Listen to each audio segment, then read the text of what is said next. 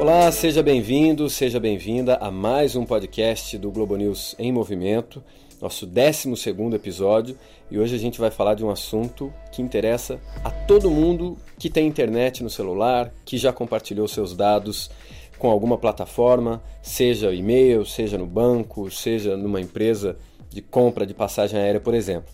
A gente vai falar sobre ética e privacidade no ambiente digital. E para bater esse papo comigo, a gente convidou o Eduardo Magrani, que está aqui no nosso estúdio, no Rio de Janeiro.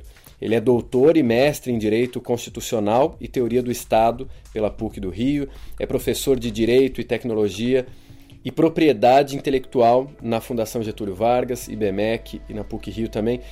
Eduardo, obrigado pela sua presença aqui. Queria que você contasse um pouquinho da tua experiência que vai flutuando entre o direito, uma profissão das mais tradicionais, e a ciência de dados e, enfim, coisas muito novas que estão surgindo. Né? Perfeito, imagina, é um prazer estar aqui falando sobre esse tema com você.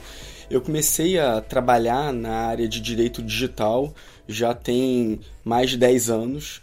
Então, comecei trabalhando no Centro de Tecnologia e Sociedade da FGV, é, fui um dos elaboradores do Marco Civil da Internet, foi o primeiro gr grande diploma no Brasil sobre proteção é, de aspectos de internet no Brasil, né, proteção de valores importantes nessa área digital e vem acompanhando toda a evolução dessa área que toca liberdade de expressão online, fake news, proteção de dados agora e até discussões de inteligência artificial e ética, né, que também é um dos tópicos que a gente vai abordar aqui hoje.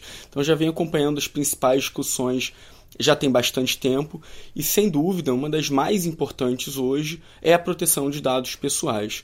O que pouca gente sabe é que a gente tem agora uma lei recente, a famosa LGPD, que foi sancionada recentemente, já já. mas que ela começou a ser elaborada também junto com o Marco Civil da Internet há quase 10 anos. E pouca gente sabe disso. O, hoje as pessoas têm uma consciência maior sobre a importância e valor dos dados pessoais, mas essa é uma construção que demorou muito tempo para ser feita e é algo muito recente. As pessoas não davam essa importância toda. Bom, você viu que o Eduardo está gabaritadíssimo para estar aqui com a gente falando e se aprofundando um pouquinho nesse assunto. Por isso a gente vai jogar sozinho aqui, eu e ele. Hoje não teremos um terceiro convidado. Está no ar então o podcast do Globo News em Movimento.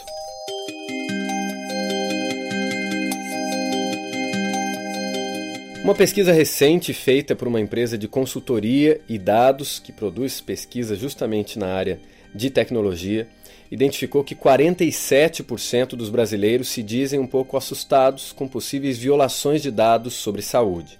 Outro grupo, 46%, se preocupa com invasões aos dispositivos domésticos conectados à rede, a famosa internet das coisas. 41% se dizem receosos com as inovações da inteligência artificial.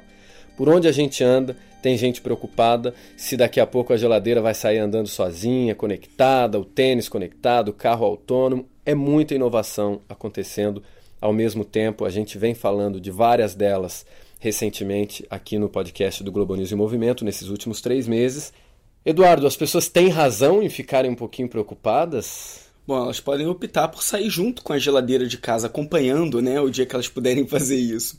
É, são vários temas importantes e complexos aí nessa área digital, você tocou alguns deles. Primeiro é a gente já vive hoje um cenário de internet das coisas. O que, que significa isso? A gente tem cada vez mais dispositivos conectados ao nosso redor, gerando e tratando dados e informações o tempo todo a nosso respeito. Então hoje a gente não tem só o smartphone conectado ou laptop. Como você falou, a geladeira hoje pode ser uma geladeira conectada inteligente, a torradeira, a escova de dente e tantos outros artefatos, incluindo até o nosso carro todos esses dispositivos que tratam informações, eles interagem com a gente o tempo todo e não necessariamente a gente sabe como interagir com eles da melhor forma e como esses dados estão sendo tratados por essas coisas inteligentes. O tema de internet das coisas foi o tema da minha tese de doutorado. Eu, inclusive, tenho um livro publicado, A Internet das Coisas, está até liberado na internet também. E isso leva a gente a crer que a gente já vive hoje em um mundo de dados que é um tema guarda-chuva de internet das coisas, que depende de uma série de fatores. Esses fatores são tratamento de big data, Então vocês inclusive trataram desse tema também aqui no programa, que é um volume massivo de dados, além de Big Data, algoritmos, que são esses passos lógicos para execução de, de determinada tarefa de forma automatizada, sistema de nuvem, cloud computing, sensores, esse mundo de internet das coisas é um mundo absolutamente sensorizado, com essas coisas inteligentes coletando dados pessoais, e inteligência artificial.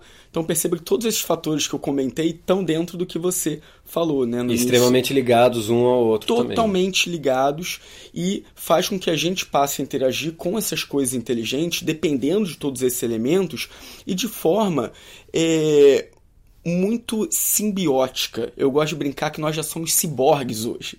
A gente interage com essas coisas de uma maneira muito dependente também. Quando a gente pensa no smartphone, quanto tempo a gente consegue ficar hoje longe de um smartphone? Fizeram uma pesquisa nos Estados Unidos, a maioria dos entrevistados não consegue passar mais de 24 horas. Um smartphone, ele é quase parte do nosso corpo hoje. Se a gente perde ele, a gente se sente muito defasado. E é um cérebro externo, um HD externo nosso. Então, esse é um mundo de dados em que a gente vive, nessa relação simbiótica entre seres humanos e coisas inteligentes. Eu vou trazer um depoimento pessoal aqui que acho que muita gente, talvez todo mundo que esteja ouvindo esse podcast já tenha vivido. É, quando enfim, eu já desisti de me descadastrar de qualquer tipo de newsletter, spam, de empresa, venda de passagem aérea, tudo quanto é tipo de coisa. E se tem uma coisa que eu não acredito, mas é quando eu vou comprar uma passagem ou comprar um produto, preencho o meu e-mail e tem lá um item perguntando: você deseja receber ofertas, informações do, do nosso produto? Eu sempre deixo marcado a opção não, e mesmo assim eu Sim, recebo muitos e-mails com ofertas, com todo tipo de produto. Quer dizer, significa que as empresas, muitas delas, não levam a sério aquela opçãozinha ali de que eu não desejo receber nenhum tipo de promoção no meu e-mail. Já tentei, inclusive, me descadastrar, pedir para é, ser excluído do mailing. Não levaram a sério. O que, que você está vendo de movimento agora no sentido de que as empresas dá para confiar que elas vão fazer um uso correto dos meus dados, porque para eu fazer uma compra, qualquer tipo de interação que eu queira ter na internet, tem um mínimo de dados que eu tenho que fornecer, não tem como. Uma compra, eu vou colocar os, meus, meu, os dados do meu cartão de crédito, vou colocar o meu celular, o meu e-mail. As empresas estão começando a mudar essa cultura de, olha, aqui estamos falando de coisa séria. É, essa cultura vai mudar e está mudando ainda lentamente no Brasil, porque a nossa lei, nossa regulação é muito recente e muitas empresas estão esperando para ver como que vai ser a eficácia dessa lei, que vai depender de uma autoridade nacional de proteção de dados eficiente, independente, que realmente atribua sanções. Então a gente está para ver esse cenário acontecer. É correto dizer então que muitas empresas fazem um mau uso dos dados. Certamente. E é isso que a gente ainda vê na prática e espera que haja uma mudança de mentalidade. Quando a gente entrega, fornece os nossos dados pessoais, em primeiro lugar, a empresa tem o dever de fornecer uma explicação clara para a gente de que dados estão sendo coletados, por que, que eles são coletados, porque tem que ser algo essencial ao produto ou serviço prestado, se são transferidos ou não, como vão fazer esse tratamento. E a gente tem que confiar que o que a gente escolheu, optou e consentiu está sendo seguido à risca pela empresa. Se você optou por não se cadastrar mais ou por não receber mensagem nenhuma e está recebendo, isso é uma violação ao seu consentimento. E aí cabe a uma autoridade nacional de proteção de dados, a órgãos de defesa do consumidor, judiciário, Ministério Público e em cima notificar e eventualmente multar essa empresa por não estar tá seguindo o seu consentimento você não autorizou esse uso do seu dado. Então, isso, portanto, seria ilegal. A gente está falando de um dado que é o meu e-mail, tudo bem. Por mais que me incomode, não é uma violação que vai mudar a minha vida. Agora, a gente já tem, por exemplo, o nosso episódio passado foi sobre inteligência artificial e o uso de Big Data na área da saúde. Então, já hospitais desenvolvendo inteligência artificial para poder até o nosso entrevistado relatou, assim, o médico vai poder te dar mais atenção e algumas coisas que você for dizendo, o próprio computador já vai chamando a atenção. Olha, isso pode ser tal coisa com base em inteligência artificial, algoritmos desenvolvidos pelos hospitais.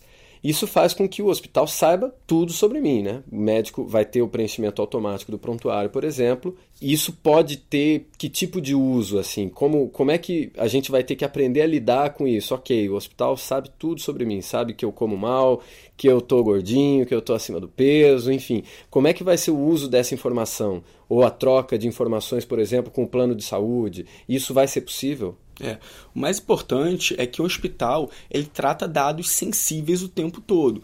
Um dado sensível ele exige um tratamento mais gravoso dos dados pessoais. Ele não é um dado comum como um e-mail, um nome completo, um CEP de residência. São dados que, se mal usados, podem gerar um dano tremendo para o titular desses dados.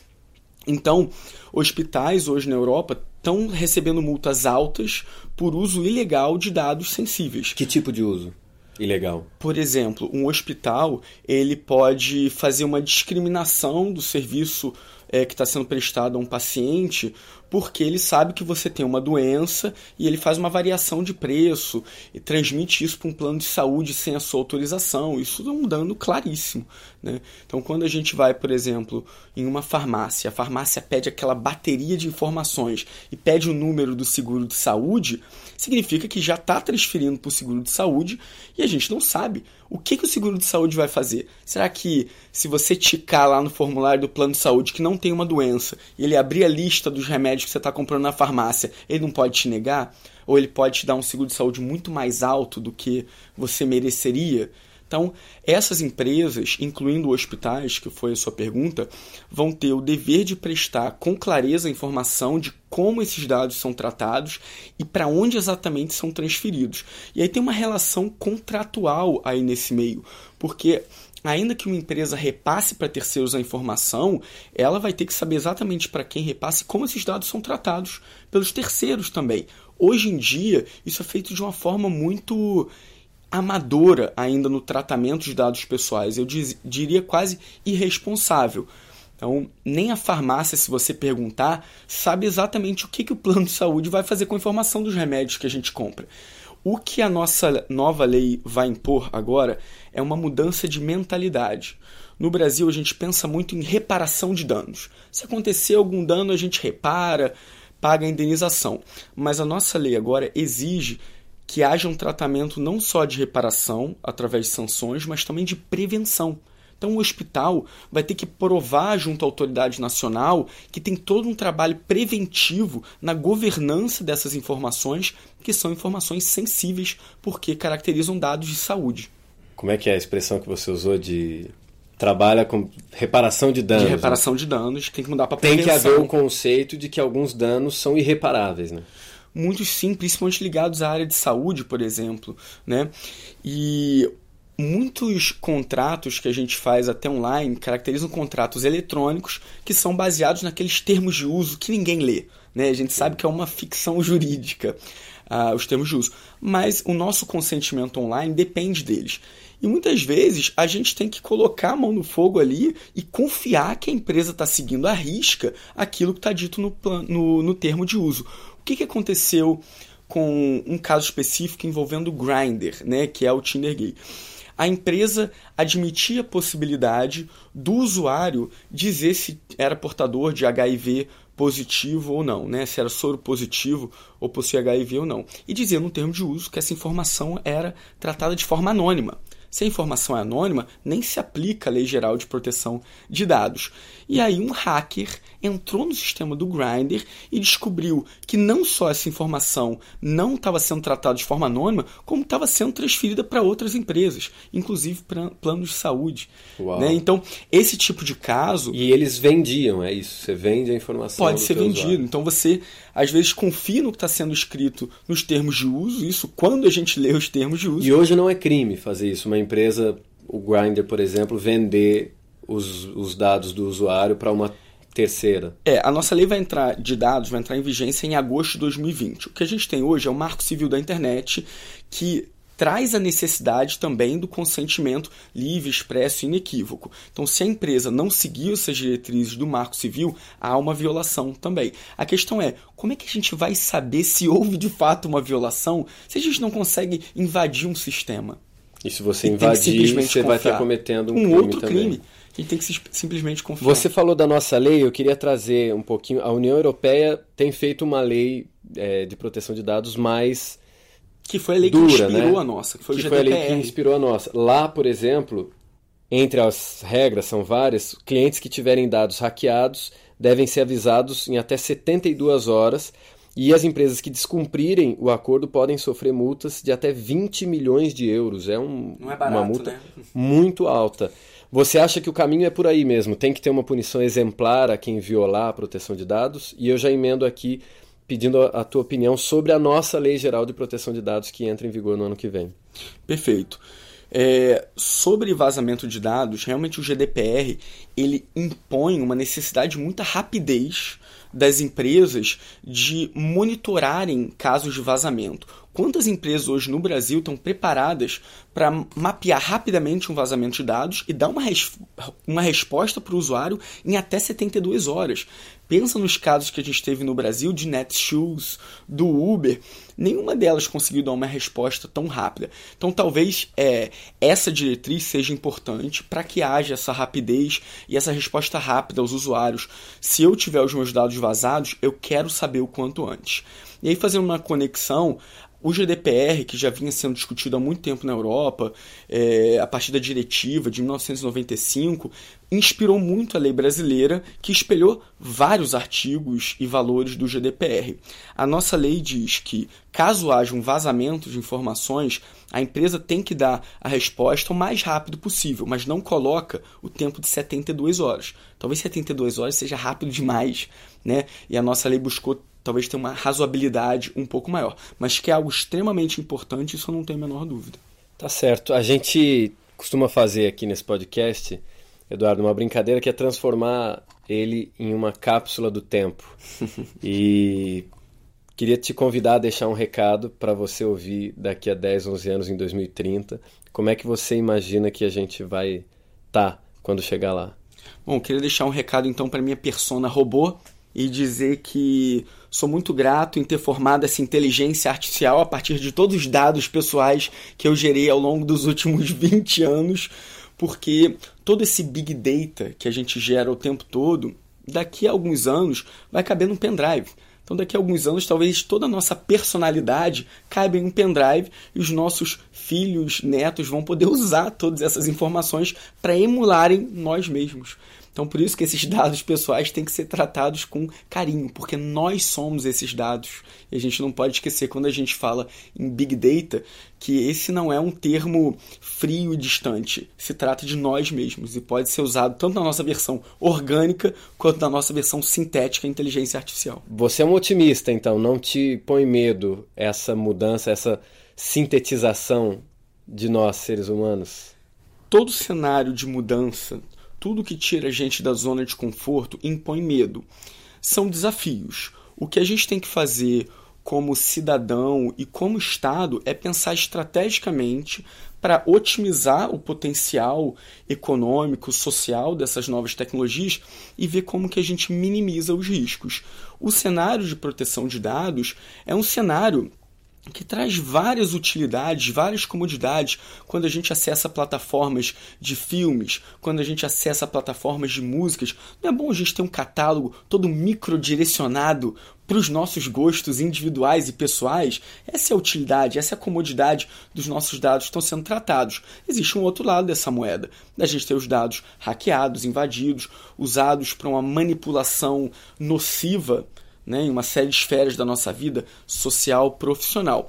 Então, será que a gente está dando os passos corretos para reduzir todas as ameaças, riscos e vulnerabilidades? Me parece que no Brasil a gente fez um excelente salto com a aprovação da Lei Geral de Proteção de Dados, mas todo esse tema de dados toca também inteligência artificial, foi tema do outro programa. E nós não estamos dando os passos corretos para reduzir os riscos de inteligência artificial, que me faz ser um pouco menos otimista. Porque vários países mundo afora já estão desenvolvendo planos estratégicos nacionais pensando em recapacitar as pessoas para o mercado de trabalho, ter uma boa governança de dados para você, o mundo robótico. Você falou em riscos da inteligência artificial, você está falando não dos riscos da inteligência em si, mas as consequências que virão dela, como Claro. desemprego. Exatamente. Entendi. Exatamente. E uso de dados. Que princípios éticos vão nortear a inteligência artificial? Que princípios éticos vão nortear a governança de dados que vão ser usados também por essas novas tecnologias? Então, eu sou otimista, mas eu me preocupo porque eu acho que o Brasil, como Estado, tem que ter um planejamento estratégico para a gente poder concretizar os pró- próximos passos e ter o melhor do potencial positivo e reduzir ao máximo os riscos. Otimista pero no mútil. Exatamente, é uma boa definição. Eduardo, muitíssimo obrigado pela presença. Esse foi o podcast do Globo News em Movimento. Esse episódio teve a produção de Guilherme Ramalho e a revisão de Manuela Carpenter. Muito obrigado a você que nos ouviu até aqui e até a próxima.